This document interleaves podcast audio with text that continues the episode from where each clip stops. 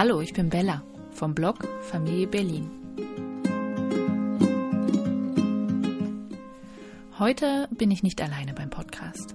Heute habe ich einen Gast, der mit mir über fordernde Kinder und zweifelnde Eltern spricht. Ich habe Sassi zu Gast vom Blog Liniert Kariert und sie habe ich heute eingeladen, weil sie quasi das genaue Gegenstück zu meiner Kinderkonstellation hat. Sie hat ein forderndes erstes Baby und ein relativ entspanntes zweites Baby bekommen. Und wie viele ja mittlerweile wissen, war es bei uns, bei mir genau umgekehrt. Ich hatte halt so ein Anfängerbaby, habe darüber ja auch geschrieben, dass ich wirklich dachte damals, die, ihre Entspanntheit ist meine, mein Verdienst und habe dann ein forderndes Baby bekommen. Aus diesen Gedanken ist ja auch der Text entstanden, jetzt bin ich die andere Mama, den ich euch im ersten Podcast vorgelesen habe und der daraufhin nochmal richtig, richtig viele Reaktionen bekommen hat. Und deswegen habe ich mich halt gefragt, wie ist es denn andersrum?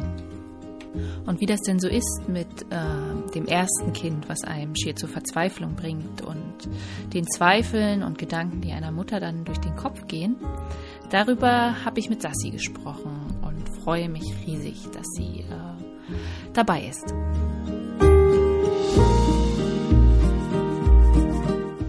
Ich habe heute einen meiner Lieblingsmenschen zu Gast. Sie lacht auch schon ganz verschmitzt, ähm, nämlich die Sassi vom Blog Liniert Kariert. Hallo Sassi. Hallo.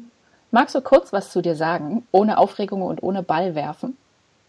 Ich versuche das jetzt mal, ich habe es gerade schon gesagt, ähm, dass Vorstellungsrunden, glaube ich, seit jeher ein Gräuel für mich sind, aber das geht jetzt ganz kurz. Ähm, ich bin Sassi, vormittags heiße ich Frau N. Du, das ist mal ganz wichtig, das Du und nachmittags heiße ich in der Regel Mama. Und äh, ich wurde eingeladen von der Bella, heute mit ihr zu quatschen und da freue ich mich sehr drauf. Genau, das Thema ist nämlich fordernde Kinder und zweifelnde Eltern, so grob gesprochen, weil ähm, viele kennen ja meinen Text über die andere Mama, dass ich halt ein sehr, sehr, sehr entspanntes erstes Kind hatte. Ein äh, Anfängerbaby, wie mir manch einer hinterhergerufen hat und ähm, da auch sehr, sehr viel Freiheiten hatte und das auch schon so ein bisschen mir selbst zugemünzt habe. Ich habe mir auf die Schulter geklopft und mir gedacht, geil hast du das gemacht. Ich äh, bin entspannt, demnach ist mein Kind entspannt, das kann ja nur so sein. Ähm, und dann kam mein zweites Kind und die hat mich eines Besseren belehrt und hat halt mir gezeigt, dass egal wie entspannt man ist, es kann auch einfach mal richtig in die Hose gehen. Bei Sassi war es dann genau andersrum. Da war das erste Kind das Fordernde. Das, äh, ich nenne es einfach mal Fordernde, weil ich irgendwie, also mein Kind war kein Schreibaby, mein zweites. Ich weiß nicht, ob dein Kind ein Schreibaby war. Ich finde die Definition immer doof und äh, bin einfach der Meinung, sie fordern viel Nähe, fordern viel Mama, Aufmerksamkeit und deswegen sage ich immer fordernde Kinder. Und bei dir war ja das erste Kind so wie mein zweites. Ja, das könnte man so sagen. Wie war denn die Babyzeit mit deinem Großen?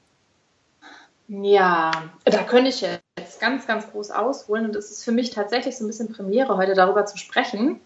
Also nicht ganz Premiere, aber ich habe in der Zeit wirklich wenig so darüber sprechen können und ähm, ja, es fing an mit einer ähm, nicht ganz so einfachen Geburt. Ähm, ich glaube, eine Erfahrung, die viele so Erstgebärende machen, dass das irgendwie alles ganz anders ist, als man sich das vielleicht vorher so vorgestellt hat.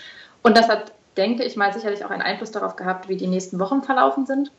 Und bei mir war es so, ich bin ein Mensch, der gerne alles unter Kontrolle hat und ich hatte ein total geregeltes Leben. Ich stand gut im Beruf, ich war verheiratet, es war klar, wo es so hingeht und ähm, ich bin die älteste von fünf Kindern. Ich habe immer gebabysittet. Ähm, ich dachte, das mit der Mama-Nummer hier mache ich so nebenbei, ne? Das mache ich so mit links. Und ähm, umso krasser war einfach das, was dann passiert ist, äh, weil mich das wirklich echt aus der Bahn geworfen hat. Dieses Baby, das da plötzlich da war, hat irgendwie nichts von dem gemacht, was ich vorher einfach so eingeplant hatte. Es hat nicht funktioniert.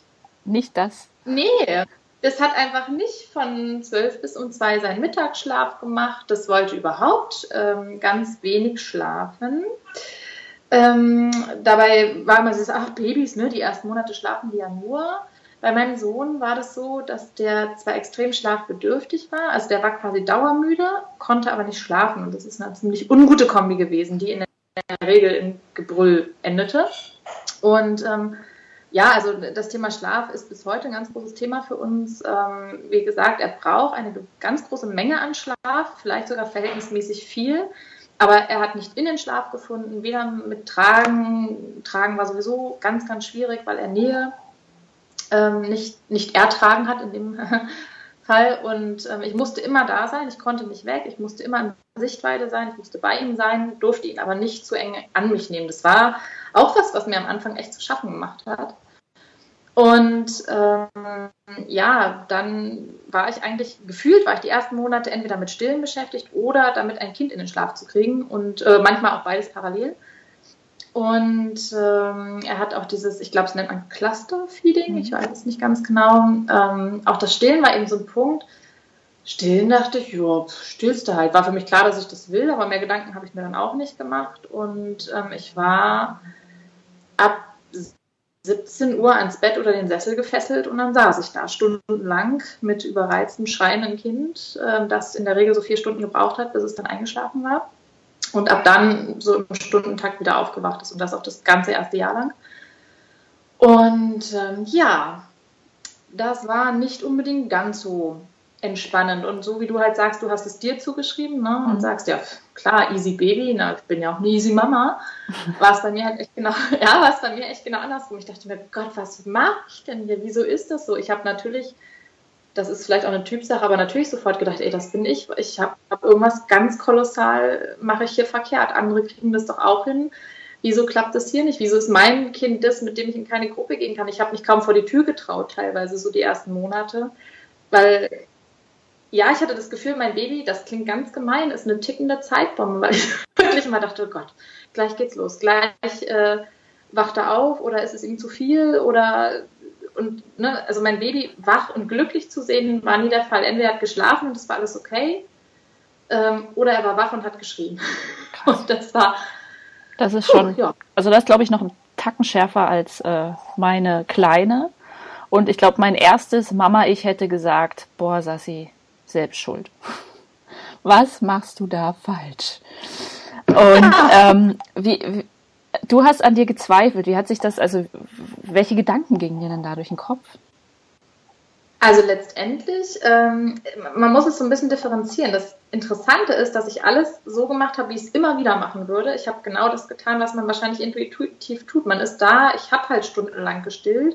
Ich, hab, ich war da, ich habe mich nicht von meinem Baby weg bewegt. Ich habe das begleitet, so wie man es wahrscheinlich nach Lehrbuch tut, was weiß ich. Auf jeden Fall habe ich das alles gemacht, aber ich habe immer mit diesem Gefühl gemacht, das ist aber nicht richtig so und äh, er müsste doch eigentlich ganz anders und ich müsste doch eigentlich ganz anders und das müsste doch hier viel strukturierter laufen und was mache ich denn verkehrt? Also ich habe es quasi intuitiv richtig gemacht, mich aber nicht so gefühlt, als würde ich es richtig machen. Mhm.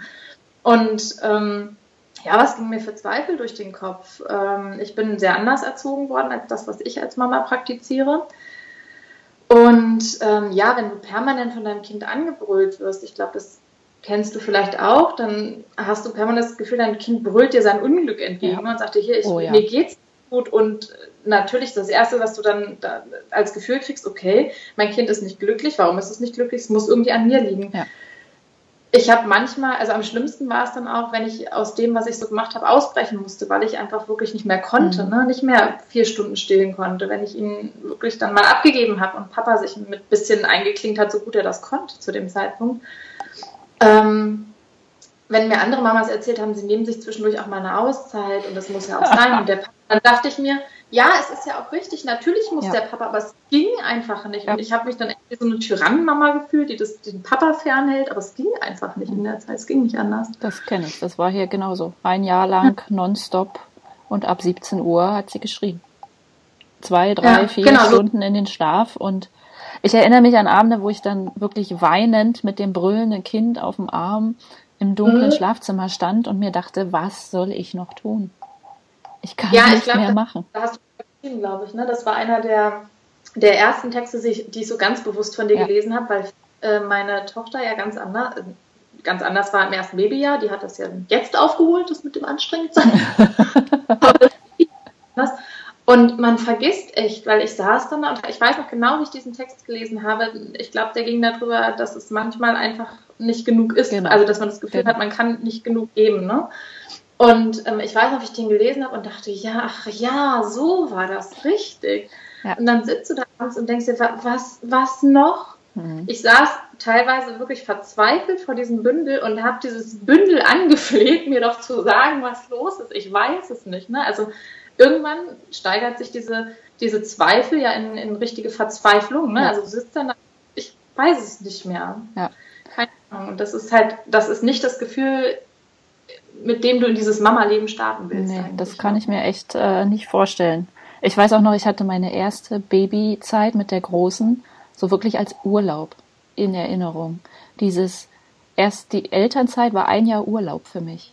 Ganz entspannt, wir haben alles Mögliche gemacht und ich habe dann in der zweiten Elternzeit immer darauf gewartet, dass sich dieses Urlaubsgefühl einstellt. Und es war, ja, es kam nicht. Es kam ja. einfach nicht. Und ich dachte mir immer, ich mache doch irgendwas falsch. Also auch beim zweiten Kind kamen zumindest bei mir dann trotzdem Zweifel, weil ich habe es doch einmal gut hingekriegt, warum verkacke ich es jetzt? Ja, das, und bei mir war dann genau dieser Switch, dass ich dachte, ach, es geht, es geht ja wirklich. Ich glaube nämlich, dass das, was du beschreibst, dass ähm, du halt als, als Mama mit deinem ersten Kind und dem Blick darauf zum, also über mich gedacht hättest, also, na, was macht die denn da? ähm, ja, dann immer so Mamas beobachtet mit so entspannten Kindern und ähm, also manchmal mag sich der Gedanke eingeschlichen haben, dass ich dachte, na, die haben doch ihr Baby bestimmt schreien lassen, sonst wäre das doch jetzt nicht so ruhig. Weil ich mir nicht vorstellen konnte, dass Babys tatsächlich irgendwie einen anderen Charakter haben, wirklich, und ruhig da liegen und sich mal die Gegend anschauen. Das hätte mein Sohn nie gemacht, das ging nicht. Der, wenn der wach war, hat er gezappelt oder gebrüllt mhm. oder war irgendwie neben der Spur. Und dann kam meine Tochter und ich dachte mir, ach so, na gut, vielleicht gibt es doch so Babys. Und ähm, ja, deswegen äh, bin ich so unglaublich dankbar dafür, dass ich ähm, sowieso dankbar dafür, dass ich ein zweites Kind bekommen habe, aber auch ähm, in dem Hinblick, weil es mich nochmal weiser gemacht hat. Du denkst ja irgendwann nach dem ersten Kind, du hast die Weisheit mit Löffeln gefressen. Oh, ja. Ne? jetzt, jetzt, weißt du alles, jetzt ist, ne, dir kann keiner mehr was. Und dann kommt eben das zweite und ist in der Regel erstmal völlig anders.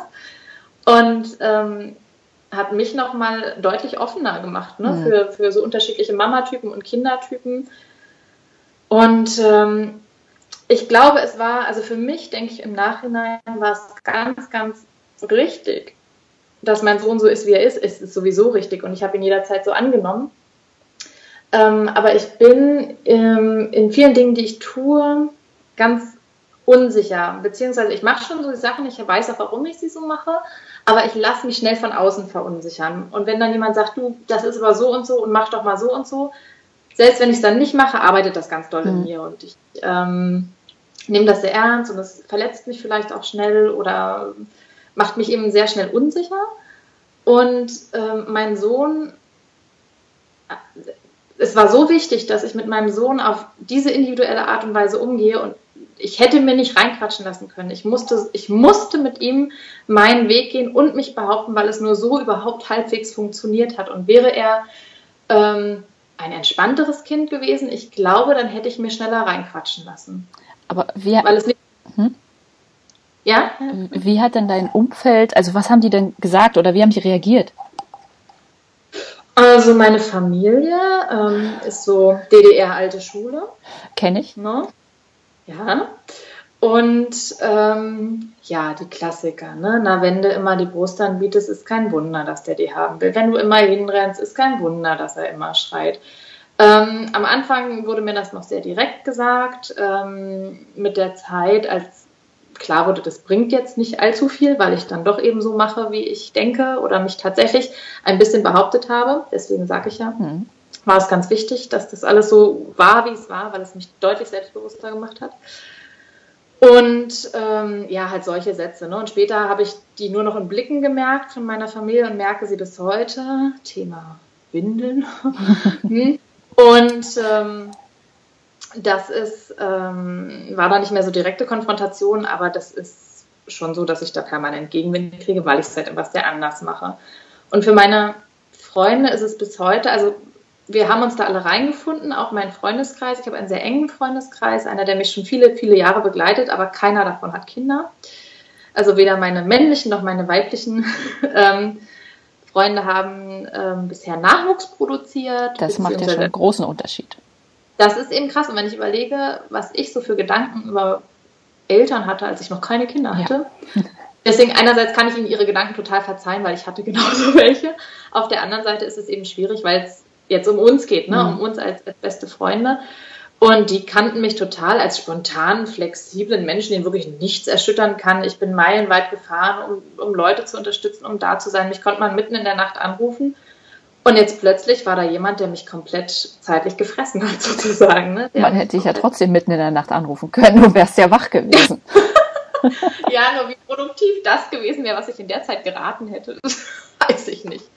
Ja, das war für mich ein immenser Spagat, weil ich halt am Anfang, das, das war tatsächlich mein Fehler, das ist auch, das, das kann ich auch ganz klar als mein Fehler sagen. Ich habe, am Anfang habe ich mich zerrissen, weil ich allen irgendwie zeigen wollte, ich krieg's trotzdem hin, ja. Also ich habe dann von meinen Freunden und dann habe ich mich wirklich todmüde da abends hingesetzt und mit ihnen noch telefoniert und ja, alles gut, alles gut, ne?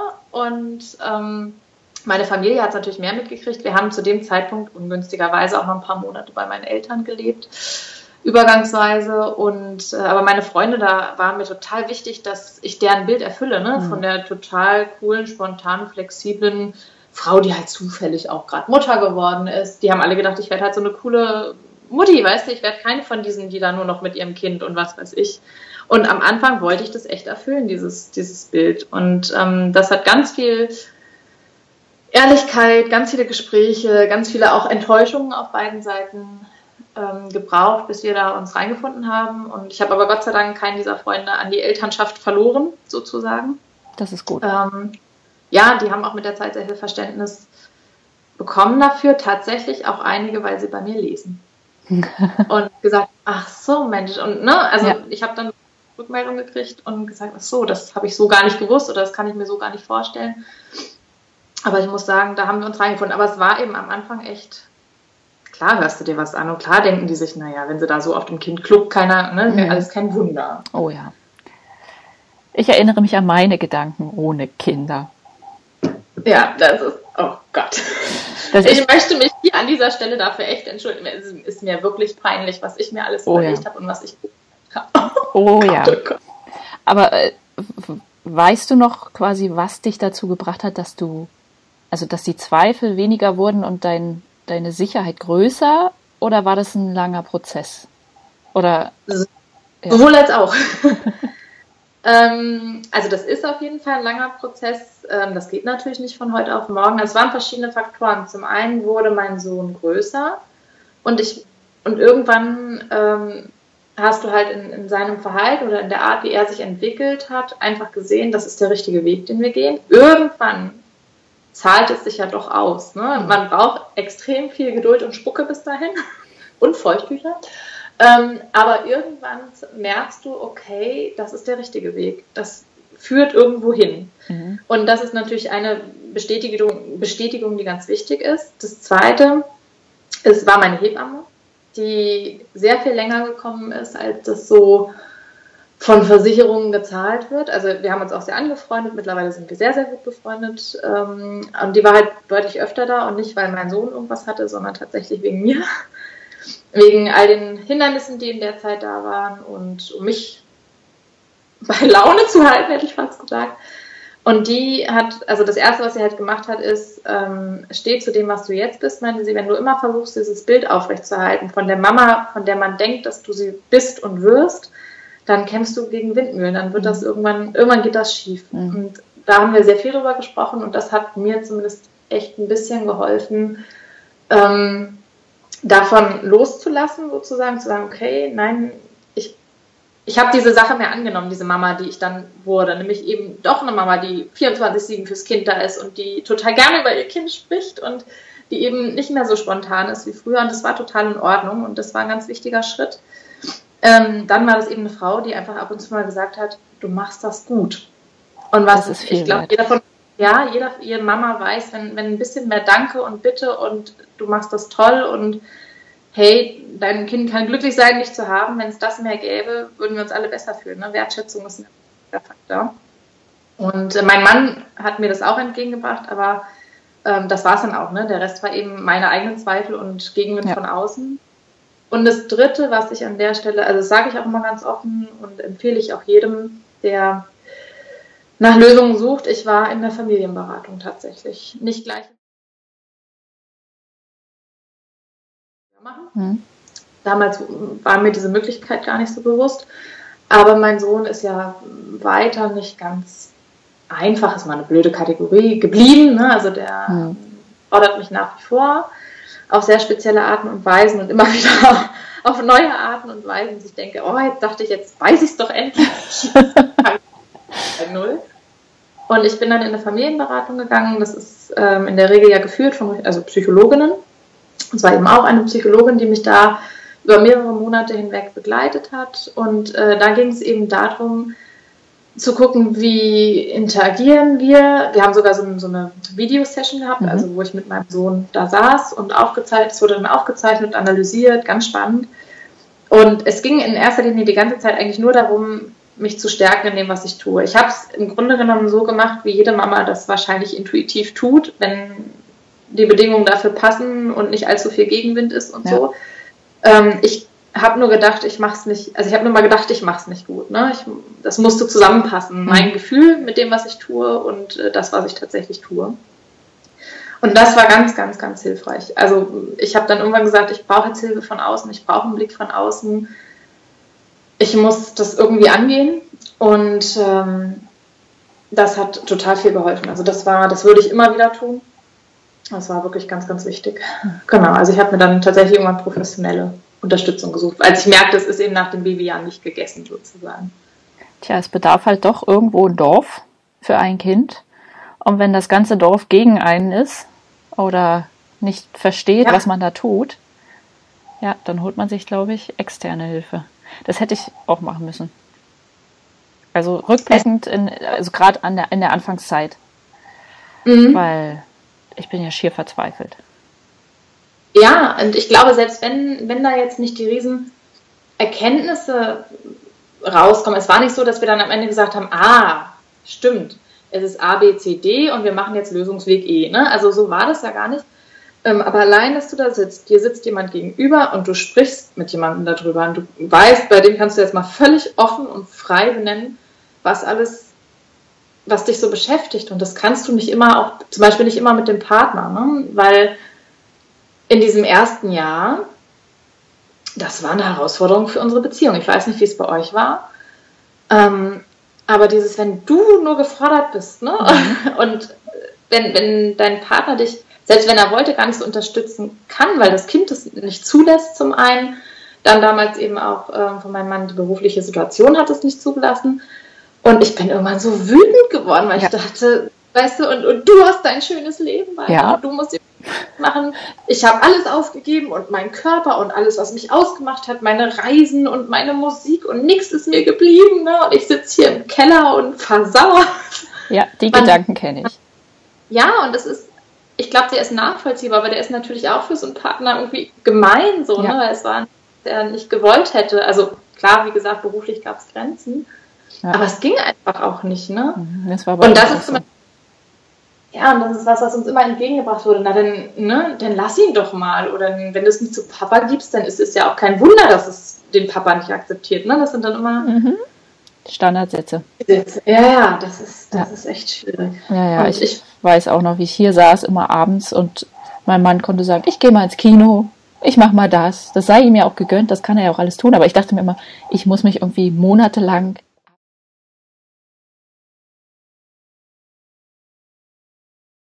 du gehst. Ja. Und äh, ja, also ich erinnere mich äh, auch an viele Texte, die daraus entstanden sind, einfach weil man so unabkömmlich war.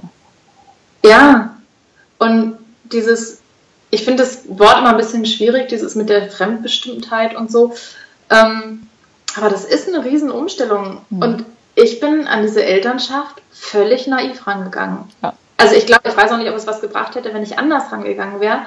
Aber ich bin an diese ganze Sache so, ja, das machen, wie gesagt, das sitzt sich auf einer Arschbacke ab. Das war mir völlig klar. dass ich das gut wuppe. Und dann plötzlich sitzt da so ein kleines Bündel oder liegt so ein kleines Bündel und, und schmeißt das völlig um.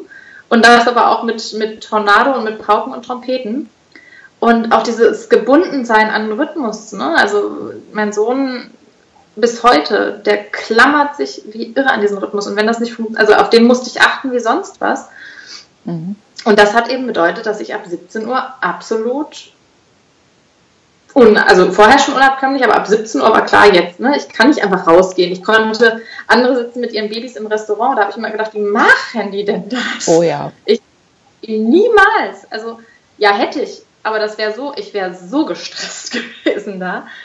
Und dann dachte ich mir dann, ich habe andere Mamas nicht verurteilt. Ich habe ich hab sie beneidet, weil ich dachte, wieso, wieso seid ihr so entspannt? Was ist denn mit mir falsch? Ja, ich war und, tiefer also, entspannt. Mit mir war nichts falsch. Äh. Das lag halt an mir, ne? Weil ich war ja, ich habe das ja richtig gut gemacht, so wie ich das damals dachte. Ja, aber äh, mit der zweiten könnte ich auch nicht in ein Restaurant gehen. Bis heute nicht. Die schmeißt einfach alles über den Haufen, was äh, geplant ist. Ja. Ja, das ist alles.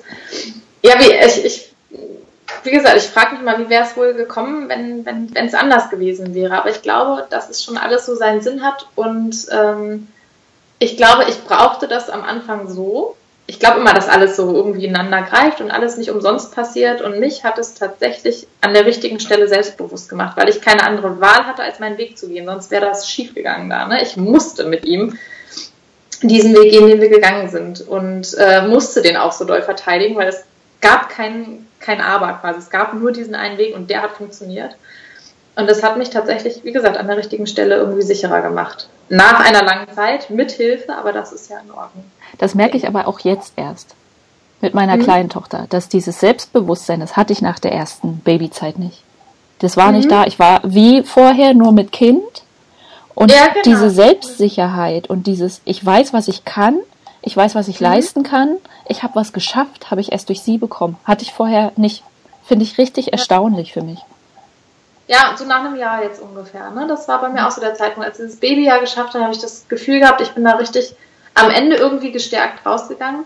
Und was es ausmacht oder was es mit einem selbst macht, wenn man mal an Grenzen gekommen ist. Ja. Und zwar nicht an, ja, war halt heute nicht so toll, sondern wirklich Grenzen, wo du denkst, es geht nicht mehr. Ich, mhm. krieg, ich, ich überlebe keinen weiteren Tag so. Ja.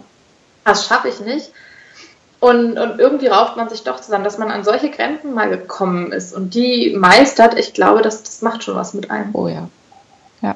Definitiv, ja. Aber wie du vorhin schon meintest, dieses Fremdbestimmtsein, auch wenn es, also doch, ich glaube, natürlich, Eltern sind im ersten Jahr fremdbestimmt, weil irgendwie sind doch Babys auch fremdbestimmt, weil die müssen ja, sind ja darauf angewiesen, dass wir verstehen, was sie wollen und dass wir ja, das dann auch machen. Aber was mir dann irgendwann geholfen hat, war dieses Annehmen.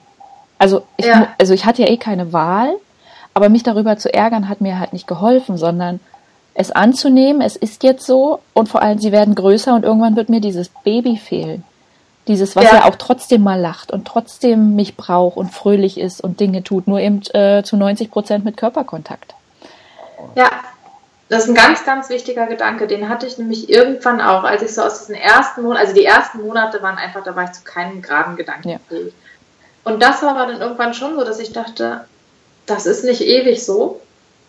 Und ich werde das irgendwann mal schrecklich vermissen, mhm. also auch bis heute, wenn wirklich anstrengende Tage sind oder anstrengende Nächte, dann liege ich manchmal noch einen Moment daneben und denke mir, das ist alles nicht mehr lang so. Oder ich denke jetzt heute manchmal tatsächlich, wenn er eine schwierige Nacht hat, dann liege ich da und denke, oder wenn wir uns am Tag irgendwie fetzen und ich denke mir, oh, was für ein, äh, was für ein anstrengender Tag. Ähm, ne, auch so eine Autonomiephase kann ja sehr fordern. Und dann denke ich manchmal an dieses kleine, hilflose Bündel zurück, ne, das mich so, so, so überschwemmt hat mit Liebe und, und dem Bedürfnis, alles für dieses äh, Baby da zu tun. Und das hilft manchmal extrem. Mhm. Und irgendwas hast du gerade noch gesagt, wozu ich was sagen wollte, aber ich weiß es nicht mehr. Annehmen, Fremdbestimmtheit. Das Annehmen, genau. Das war wirklich, das war das in, in die Richtung gegen meine Hebamme eben und hat gesagt, hör auf gegen Windmühlen zu kämpfen, das funktioniert nicht.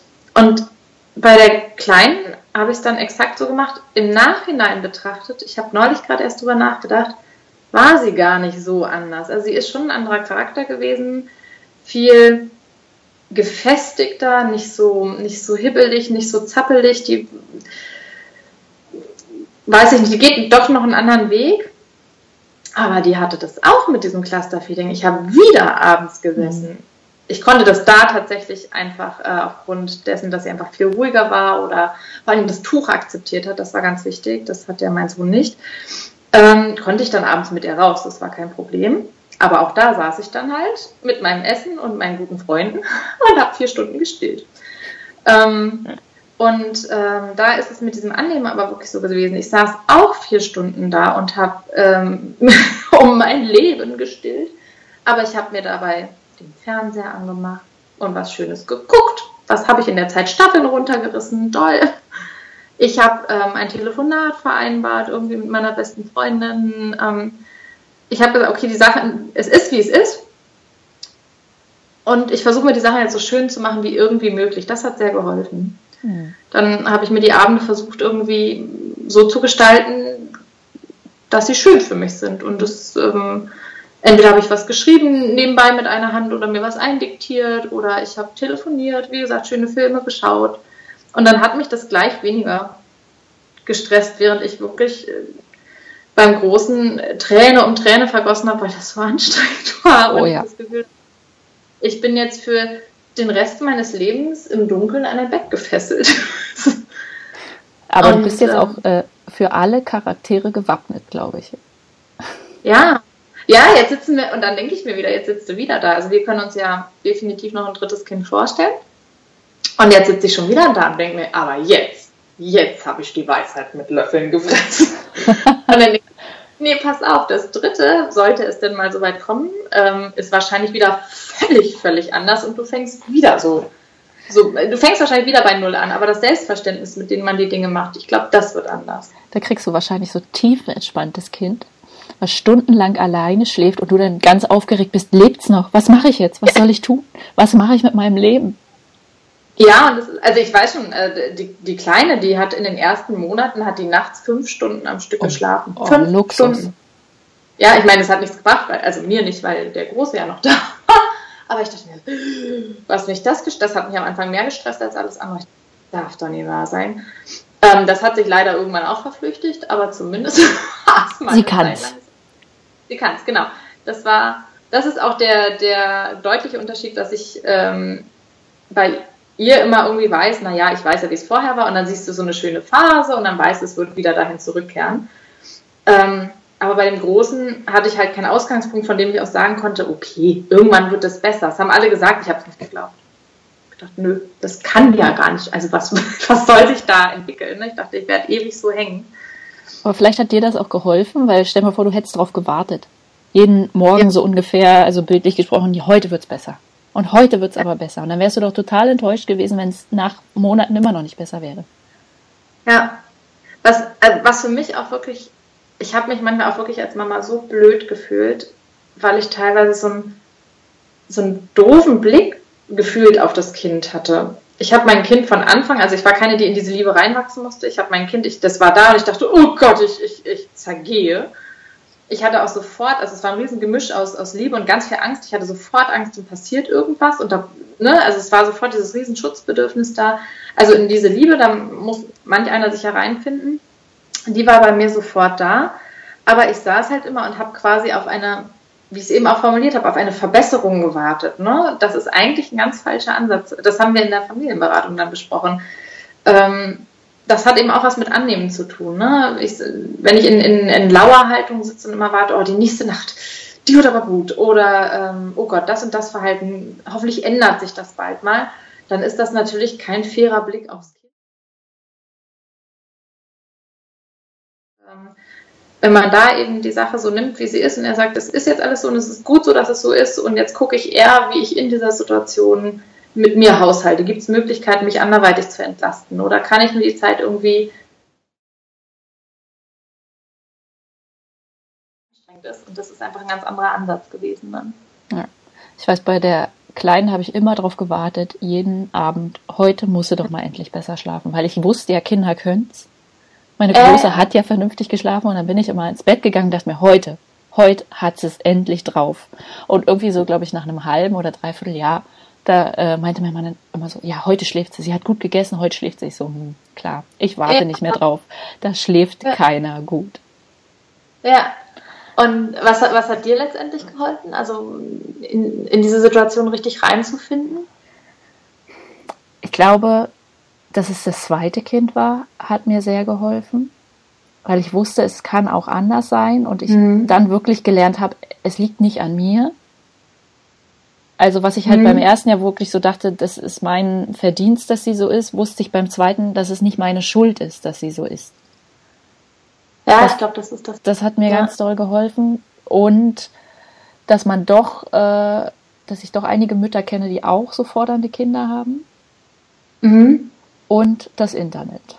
Das hat mir ganz, ganz viel geholfen, weil da ja. doch der Austausch da war, den man vorher einfach nicht hatte. Ich hatte ja bei der großen auch nicht so viel, also da war ich noch nicht viel online, da habe ich ja erst irgendwann gegen Ende des ersten Jahres angefangen zu bloggen. Und beim zweiten Kind, da war ja der Blog schon und da hatte ich ja ganz viel Vernetzung und so. Und da war schon irgendwo ein ganz großes Hilfe, Bedürfnis von mir da, aber eben auch ganz, ganz viel Rückmeldung eben von Leuten, die ich teilweise ja gar nicht kenne. Und ich weiß noch, wie mir manche Leute äh, Nachrichten geschrieben haben, ob sie mir helfen sollen, was passiert ist, äh, oder mir einfach nur bestärkt haben, dass das, was ich tue, richtig ist. Da stimmt, da sagst du was ganz Wichtiges. Das war nämlich diese Zeit, ähm, in der ich auch auf diese Online-Welt gestoßen bin, als ich eben mit dem großen, diese vielen, vielen Abende stillenderweise im Dunkeln lag ähm, habe ich angefangen zu lesen und bin tatsächlich in der Zeit auf den ähm, Wunschkind-Blog gestoßen. Das war, glaube ich, der erste. Mhm. Und ähm, ich weiß noch, ähm, diese ganzen Phänomene und dass Kinder so sein können. Ne? Mir wurde eben von meinem Umfeld, also gerade von meiner Familie, nicht immer nur signalisiert, ähm, ich mache was falsch, sondern tatsächlich auch mit meinem Kind ist was nicht ja. richtig. Ja. Also meine ich weiß gar nicht, ich sage das jetzt mal so offen. Meine Mutter hat relativ schnell, das ist ja ein ADHS-Kind, das ist ja ein ADHS-Kind, der zippelt und zappelt ja nur rum. Die nächsten, also wir haben in unserer Familie Autismus und ähm, das ist tatsächlich ein Thema, das bei meinem Sohn immer wieder im Raum stand, ähm, auch von ärztlicher Seite.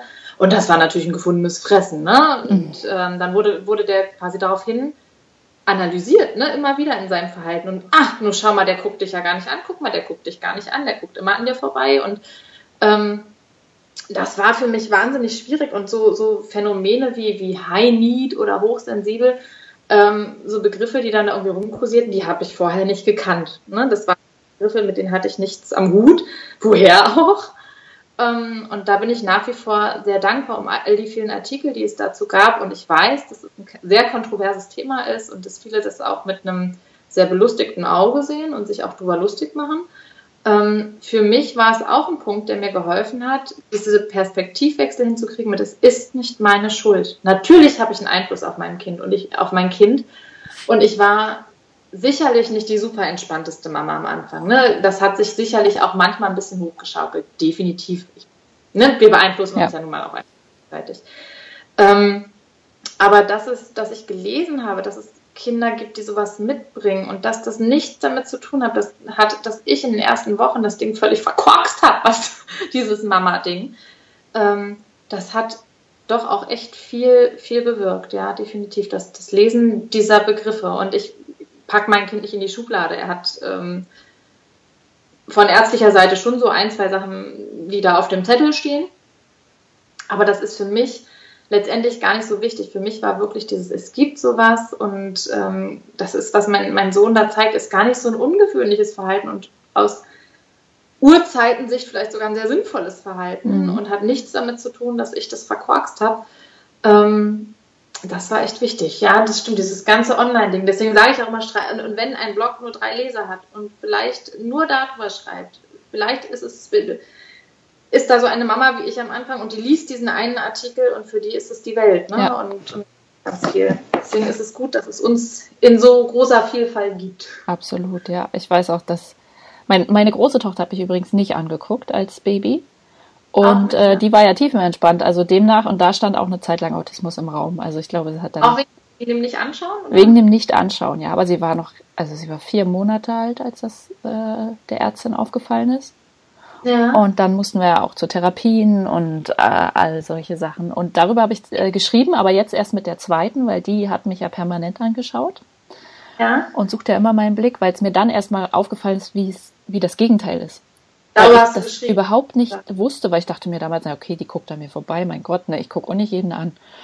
Aber ja. wenn dich ein Kind wirklich richtig anguckt, dann weißt du, wie es ist, wenn dich dein Kind nicht angeguckt hat. Und darüber kommen jeden Tag so viele Leute auf den Blog, weil es anscheinend ganz, ganz viele Mütter beschäftigt.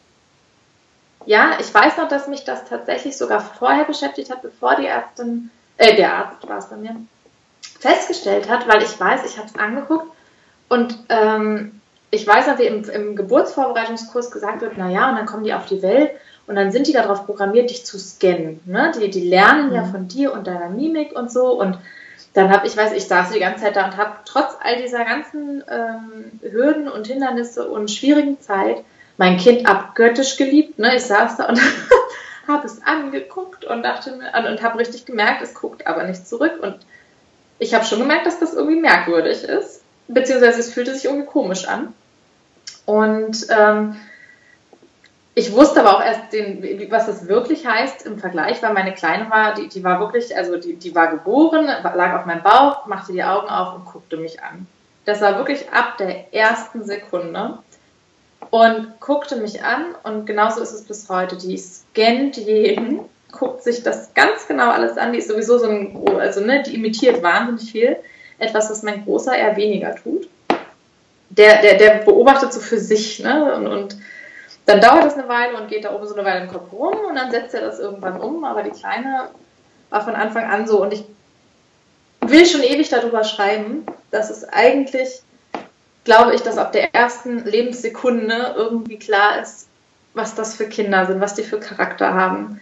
Mein Sohn war da und hat diese Bude zusammengeschrien. Der hat den Kreissaal wirklich zusammengebrüllt und das über Stunden. Der hat sich nicht beruhigt, das Anlegen hat nicht funktioniert, der war hm. zappelig. Und die Hebamme hat da schon gesagt, und da bin ich, das ärgert mich bis heute, hat gemeint, na, viel Spaß mit dem. Und es war, wer weiß, was solche Sätze schon von Anfang an mit einem machen. Oh, ja. Ich glaube, das hat echt Einfluss. Und ähm, die Geburt war natürlich auch ganz anders und ich war danach ganz anders. Und ähm, bei meiner Tochter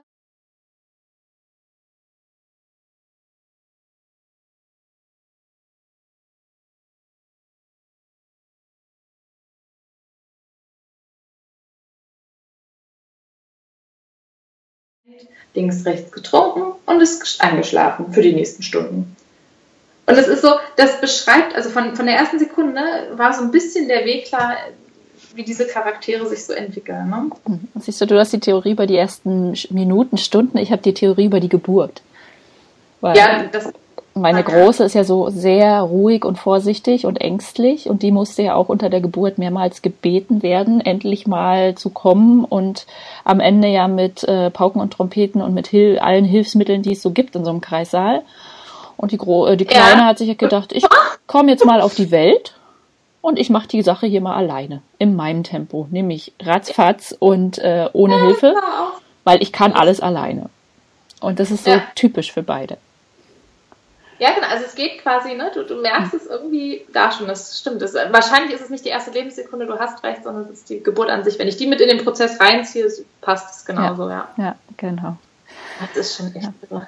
Ich finde es aber auch witzig, weil du meintest, äh, du äh, warst mit dem zweiten Kind dann sicherer. Ich glaube, wäre meine erste Tochter so gewesen wie dein Sohn, wäre sie Einzelkind. Das ist ein ganz, ganz typischer Satz, äh, den ich da höre, ja. Ja, weil sie, also für meinen Mann war ja eh klar, er will eigentlich nur ein Kind und ich, für mich war klar, ich möchte immer zwei mindestens haben. Und das war sehr witzig, weil ich mir immer schon, bevor sie auf die Welt gekommen ist, immer ihr schon zugesprochen habe, sei ein entspanntes Kind, sei ein entspanntes Kind, weil wenn du quasi Werbung für Kinder machst, dann äh, kriegst du auch ein Geschwisterchen. Und anscheinend haben wir uns da ganz gut verstanden. ich glaube, wäre sie halt so gewesen wie ihre kleine Schwester, dann hätte man mal gesagt, nee, das packen wir nicht nochmal. Weil, wie du auch schon sagst, es ist halt auch für die Beziehung echt belastend. Mhm. Also nicht nur die also, Vaterrolle, sondern halt auch die Ehemannrolle oder Partnerrolle ist ja auch, weil man ja irgendwann, also zumindest war es bei mir so, ich hatte ja dann meine Routinen und meine Kniffe und ich wusste ja, wann was wie laufen soll und er wusste es halt einfach nicht, weil er ja auch nie dabei sein konnte, weil er es ja nicht tun durfte laut Baby. Also sie hat es ja nicht zugelassen. Ist ja nicht so, dass ja. ich ihm das verboten habe. Genau. Und da wird man ja auch schon ein bisschen übergriffig, wenn dann halt irgendwas abweicht vom Plan. Also zumindest war es bei ja. mir so. Ja, ja, ja. Also das ist nämlich auch, wenn, ich, wenn er gemerkt hat, also wenn mein Mann gemerkt hat, dass bei mir wirklich Grenzen erreicht sind und, und richtig gemerkt hat, ich bin körperlich jenseits von Gut und Böse, dann wollte er natürlich mich unterstützen, kam an und komm, ich nehme ihn mal, mhm. ne? Und dann, nein, und, und, also ich konnte diese Hilfe in diesem Moment auch gar nicht zulassen, weil einerseits war es mit ran und du schaffst es nicht alleine, dein Kind irgendwie ähm, zu versorgen oder dein Kind glücklich zu machen. Und auf der anderen Seite ähm, war ich, ich froh um jeden kleinsten Strohhalm, der funktioniert hat, so wie du sagst. Und man hat irgendwie so seine Kniffe und ist um alles und klammert sich da ja auch dran, weil das das ja. ist, was das Ganze so irgendwie am Laufen hält. Ähm, und wenn dann jemand anfängt, da reinzufunken, ist es eher so, dass man denkt, nein, nein, nein, nein, nein, nein, nein, nein, es funktioniert hier gerade alles, genau. bitte. Ne? Und ähm, bei uns war es halt so, das kann ich dir aus der Sicht sagen, ich habe ge tatsächlich gedacht, es kann jetzt nichts mehr kommen. Ich habe es jetzt schon durch. ich konnte mir nicht vorstellen, dass man das dann irgendwie noch toppen kann. Das klingt natürlich irgendwie wie doof und das, ne, ich habe meinen Sohn von der ersten Sekunde an so geliebt, wie er ist und tue das bis heute. Aber natürlich musste ich in diese Aufgabe reinwachsen und ich dachte mir, ich habe mein Standing als Mama jetzt, ich kann zu dieser, also zu mir als Mama stehen. Ähm, was soll, was soll, was soll da noch kommen? Und ähm, das war für mich dann der Punkt relativ, also deswegen war für mich völlig klar, nein, da soll ein Geschwister, Geschwisterkind kommen. Und irgendwie, ich kann es gar nicht so richtig begründen, hatte ich auch das Gefühl, es muss relativ bald sein. Das, das brauchen wir alle. Noch jemanden in der Familie. Und so war es. Also es war auch tatsächlich, das, das war was ganz Gutes für ihn. Schön. Definitiv. Ja. Eine, eine letzte Frage noch, und zwar, ähm, wenn du, als du richtig verzweifelt warst in Situationen, wo das Kind immer geschrien hat und du nicht mehr konntest. Bist du rausgegangen? Hast du ihn hingelegt, um nicht irgendwelche Dummheiten zu machen? Oder was, was war für dich sozusagen dein Ventil? Mm, da muss ich tatsächlich drüber nachdenken. ähm, mir hat äh, meine Hebamme in den ersten Wochen hat immer gesagt, ja, und wenn du, wenn du richtig wütend wirst, dann such dir Ventile, hau ein Kissen, brüll deinen Mann an, aber mach nichts mit dem Kind. Und ich dachte mal, was will die? Wie, wenn ich. Ich war verzweifelt, aber das bezog sich immer auf mich selbst.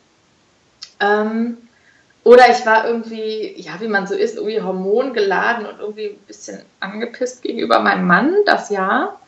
Aber ich hatte keine Wut gegenüber meinem Kind.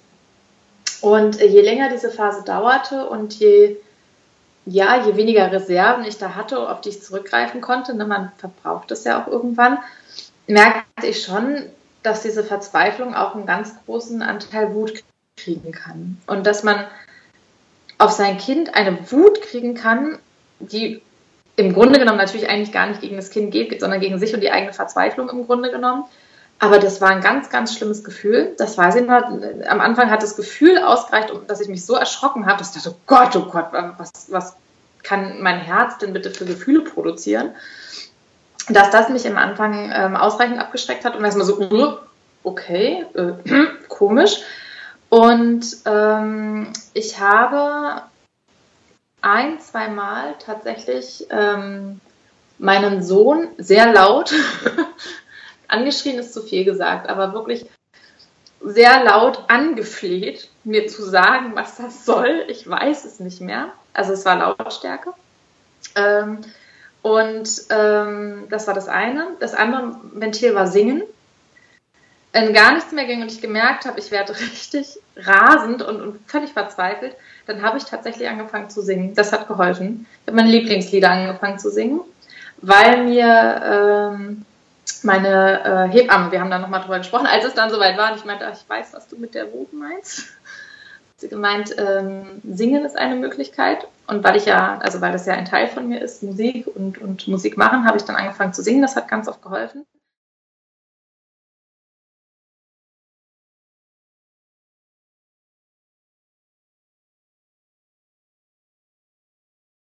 Lieber sitze ich tränenüberströmt da und, und äh, weine in mich hinein mit Kind auf dem Arm, aber ich konnte nicht rausgehen. Ich weiß nicht warum. Ich verurteile niemanden, der aus dem Raum rausgeht. Das finde ich total logisch, eine ganz logische mhm. Konsequenz. Ich weiß nicht warum, ich kann das nicht. Ich habe zweimal habe ich ähm, ihn äh, meinem Mann gegeben. Wirklich, also auch mit so richtig so, da, da, ne? Also das war, äh, fühlt man sich natürlich schrecklich hinterher, um Gottes Willen. Obwohl man ja das Kind nur beim Papa lässt, ne? Also ich meine, ja, ja. Mm. aber und bin ähm, rausgegangen. Das habe ich aber ehrlicherweise fünf Minuten durchgehalten, weil mein Sohn natürlich gemerkt hat, hier stimmt irgendwas nicht. Ne? Ähm, mein Mann hat natürlich sein Bestes gegeben, aber das war ja, wie gesagt, im ersten Jahr schwierig.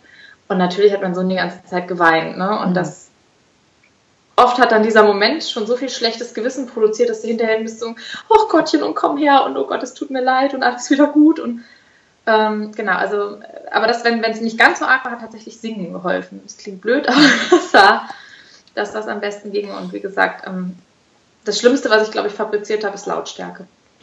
Ja, also das kenne ich auch. Ich habe auch meine Tochter äh, mehrmals gefragt, was ich denn falsch mache, was ich denn zu tun habe, was sie möchte, was sie verlangt. Äh, ja, aber ich habe sie auch, äh, glaube ich, so zwei, dreimal ins Bett gelegt und musste rausgehen weil ich nicht mehr konnte. Ich einfach mal, es war auch körperlich halt anstrengend. Dadurch, ich musste sie immer tragen. Ich konnte nicht neben ihr liegen, sondern wir haben halt gestanden und ich musste hin und her laufen.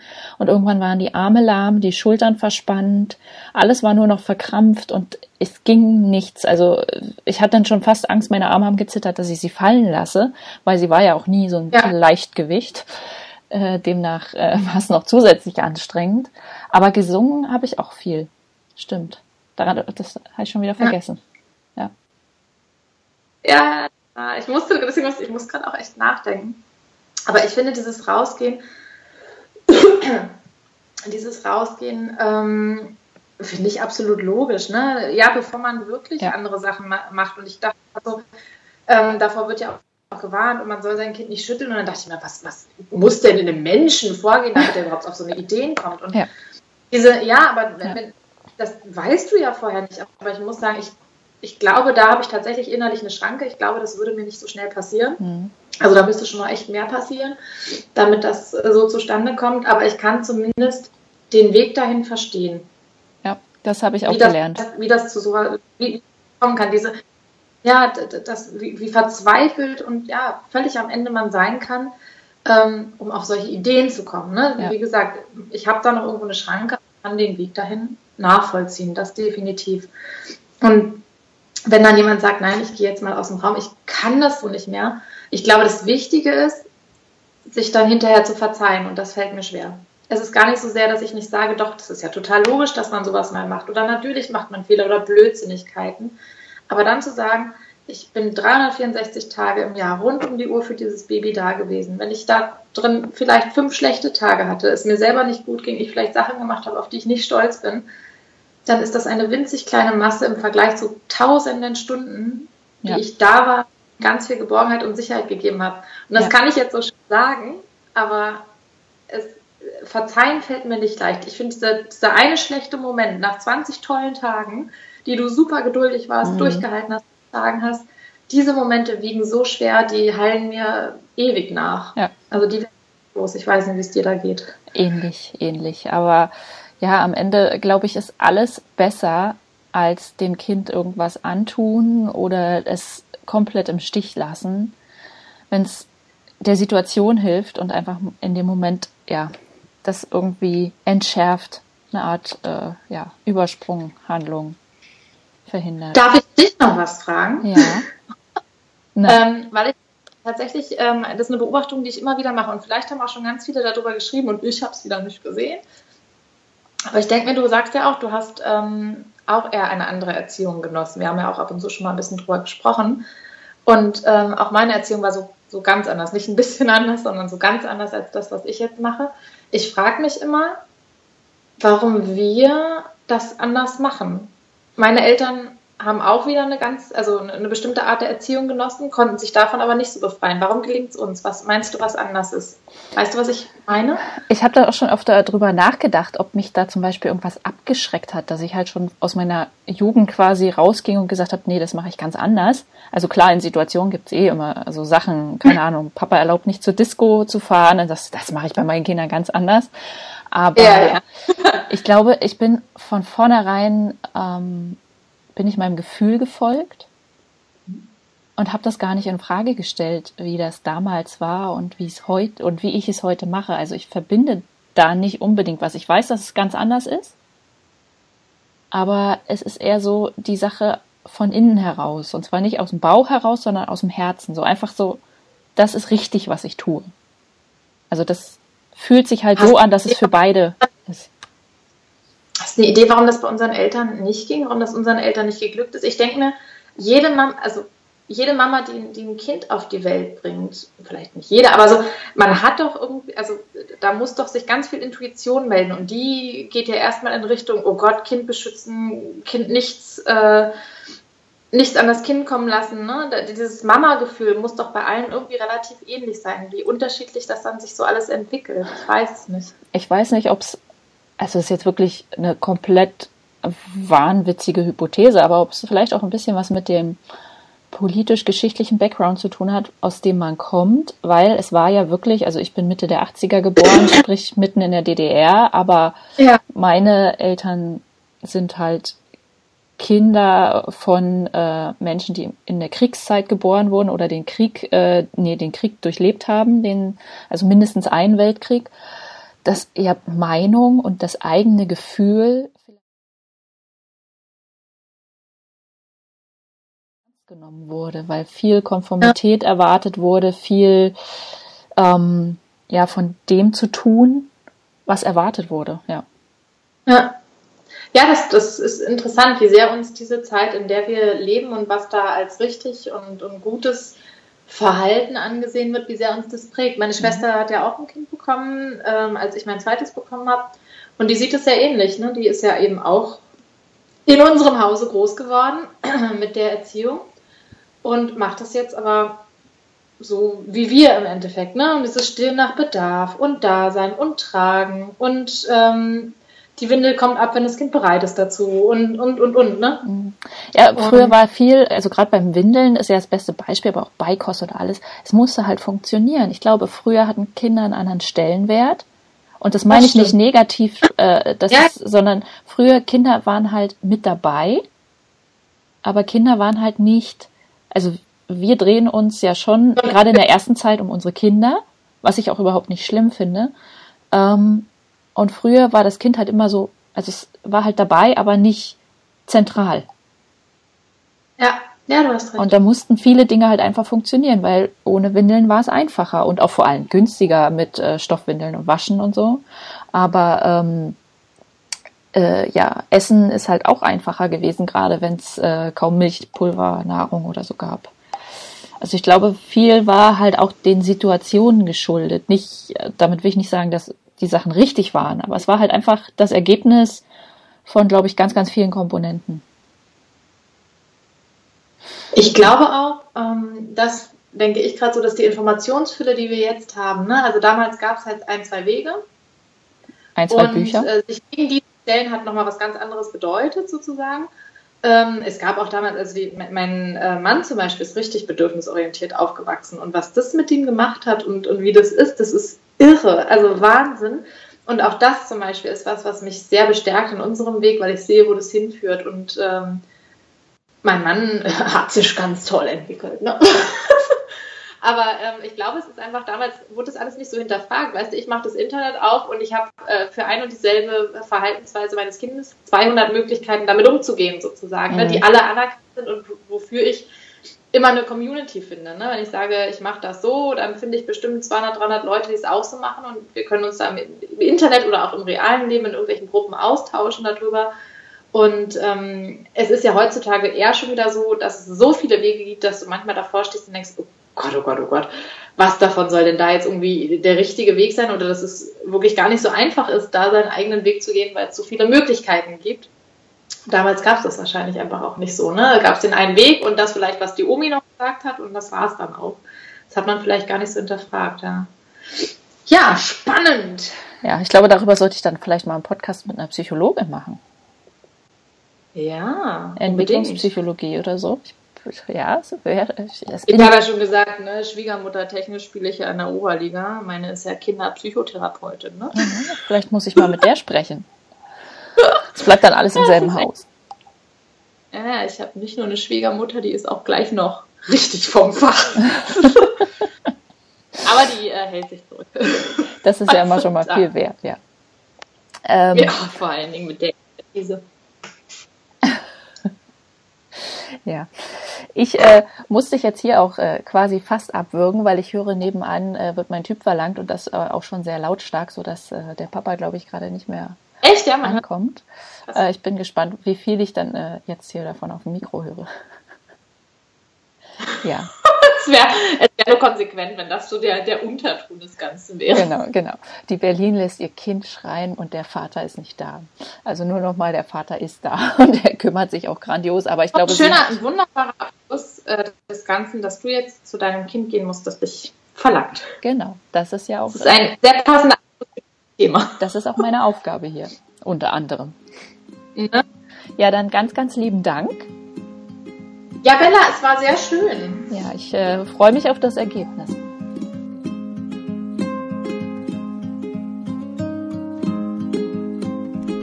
Vielleicht habt ihr es gehört, äh, die Tonqualität war nicht die beste.